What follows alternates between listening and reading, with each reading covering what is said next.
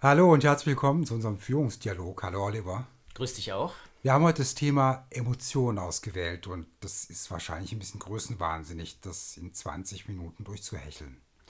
Das könnte gut sein. Wir sind aber keine Emotionsexperten, sondern wir werden aus Sicht eines Beraters und aus Sicht der Führungskräfte drauf gucken. Und es wird sicherlich aufwühlend. Ich bin selber gespannt, wo es uns hinträgt. Freue mich. Ja, Andreas, ich würde mal mit der Frage starten, zum einen, wie erleben wir uns selber im Umgang mit unseren Emotionen? Aber viel wichtiger finde ich noch die Frage, und das kann man vielleicht verknüpfen, ähm, wozu tragen Emotionen im Arbeitsleben bei und wofür sind sie in Arbeitsbeziehungen vielleicht auch wichtig? Ja, also was mir jetzt spontan einfällt, ist so ein bisschen meine Wahrnehmung für das Thema Gefühle in der, in der, in der Organisationswelt.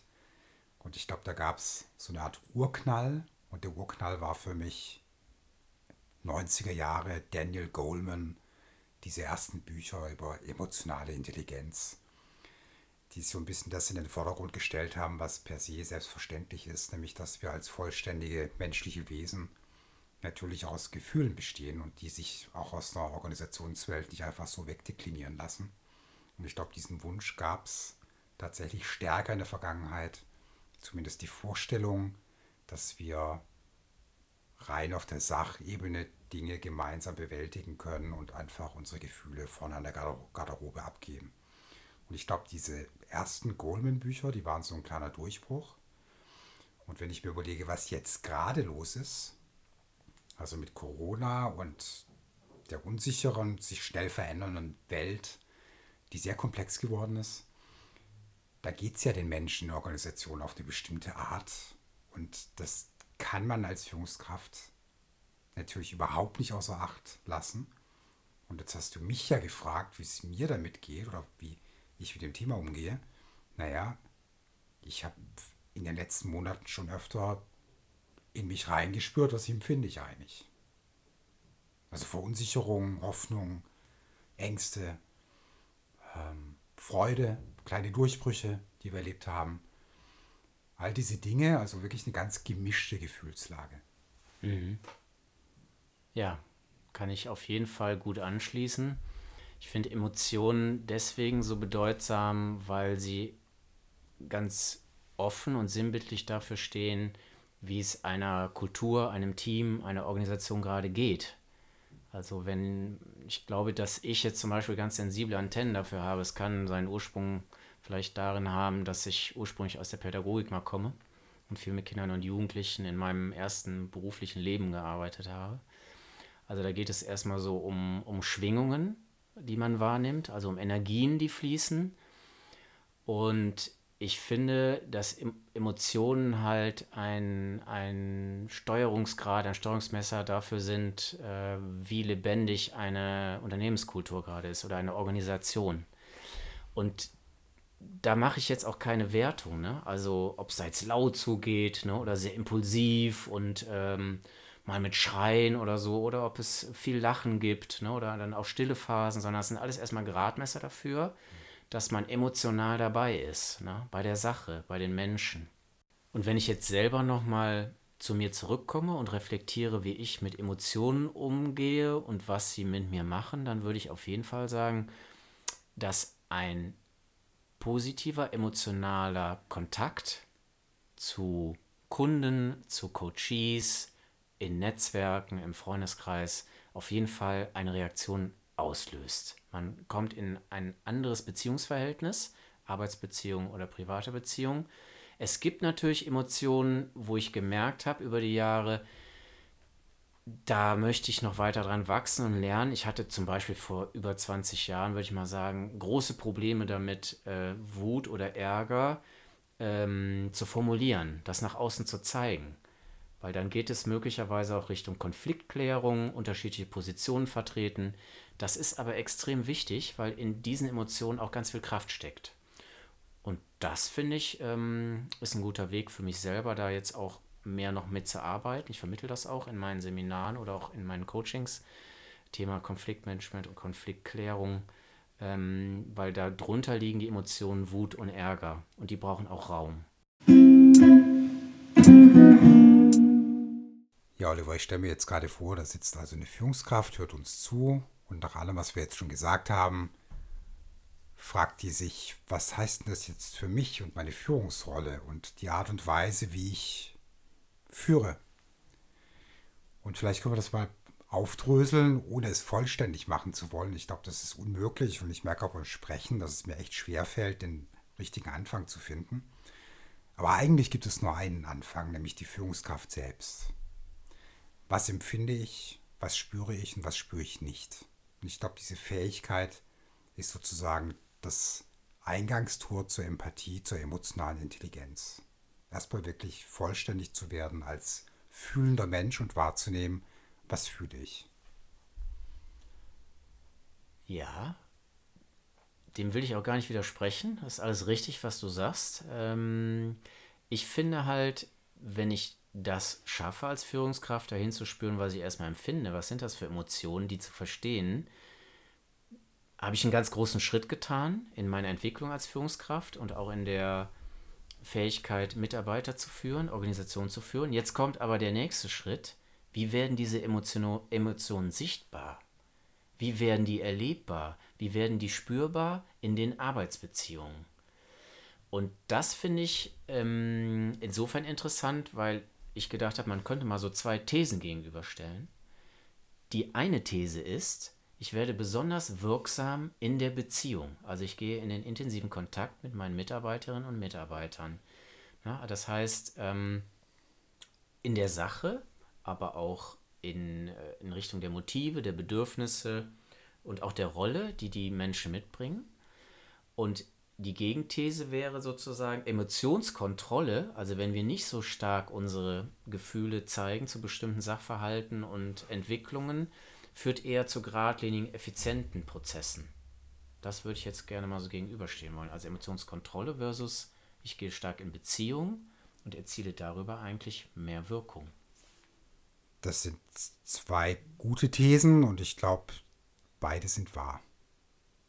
Also wenn ich das gerade mal abgleiche mit dem, was, was ich mache und brauche und wie ich führe und in der Vergangenheit geführt habe, denke ich, es gibt Situationen, da bringt es einfach eine Beziehung zum Leben, eine Arbeitsbeziehung, die Beziehung in einem Team.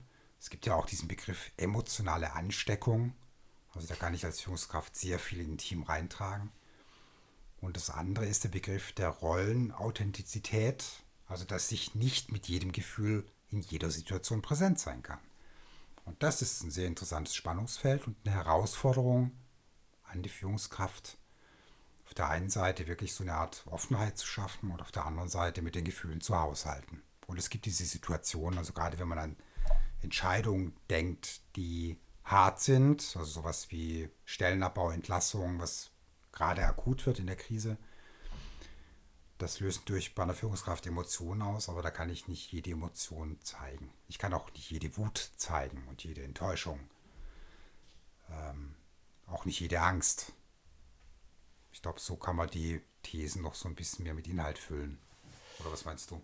Ja, ähm, kann man auf jeden Fall. Ähm, genau, ich denke, dass es auch nicht ein Entweder-Oder ist, also dass es sich nicht gar nicht darum dreht, sondern es ist beides, glaube ich, wichtig mitzubringen an, an Kernqualitäten, Kompetenzen als Führungskraft, also dass ich um meine Wirksamkeit weiß, wenn ich Beziehungen gestalte und auch Emotionen zeige, da geht es für mich eher um die Tonalität, also die Art und Weise. Ich kann halt Emotionen zeigen und das sprachlich so verpacken, dass ich unter der Gürtellinie agiere und sehr verletzend werde, dann werde ich sehr persönlich. Oder ich kann Emotionen auch über die, die Sache äußern. Ja? Freude, äh, Zufriedenheit, ähm, Überschwang, Überraschung, äh, Neugier, das kann ja alles sein. Und das sind sehr, sehr wichtige äh, Kernqualitäten die ich mitbringe. Und gleichzeitig, finde ich, macht es auch Sinn, bei bestimmten strategisch-politischen Überlegungen in bestimmten Konferenzen auch eher diplomatisch zu agieren und vielleicht die Emotionen, die, die mich da gerade in Wallung bringen, wo ich merke, ich könnte meinem Gegenüber am liebsten jetzt mal einen von Latz knallen, ich mache es mal jetzt ganz, äh, ganz platt, das ähm, des Gesamtzieles wegen halt nicht zu zeigen. Das wäre so die Emotionskontrolle dann an der Stelle. Und dadurch wird der Prozess möglicherweise geschmeidiger und auch diplomatisch gelöst. Es gibt auch den Begriff der Selbstregulation, das sozusagen kontrollieren zu können und das ist bestimmt eine Fähigkeit, die in vielen Situationen positiv wirkt. Und umgekehrt, wenn ich mir den kulturellen Kontext nochmal angucke, gibt es natürlich Kulturen, in denen mehr Emotionen tatsächlich vorkommt. Also auch in, in, im Arbeitsumfeld. Ne? Ich mach, wir machen gerade ein Projekt mit, mit, einem, mit einem Unternehmen aus Italien.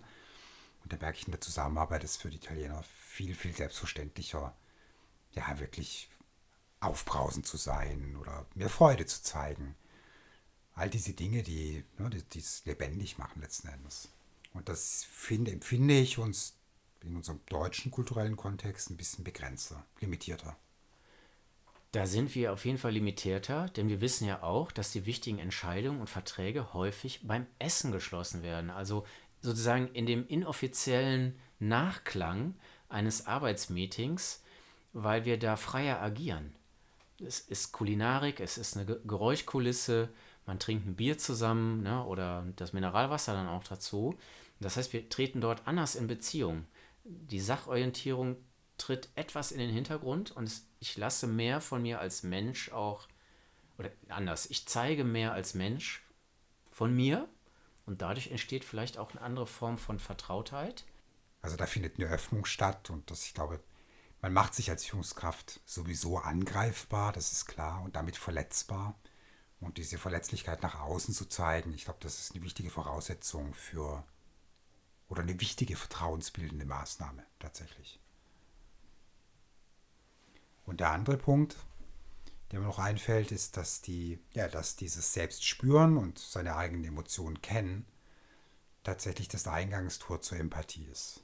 Und Empathie heißt, dass wir nachempfinden können, was sozusagen in anderen stattfindet, ein Gefühl, und das zuordnen zu können. Und ich glaube, in der Komplexität der Führung ist es eine wichtige Fähigkeit, sozusagen sich in andere reinfühlen zu können und daran fühlen zu können, wie es denen jetzt gerade in einer bestimmten Situation geht. Ja, jetzt geht hier gerade ein riesen Wolkenbruch runter und ich weiß gar nicht, ob man das hört über das Mikro. Ich hoffe nicht. Wir reden einfach weiter.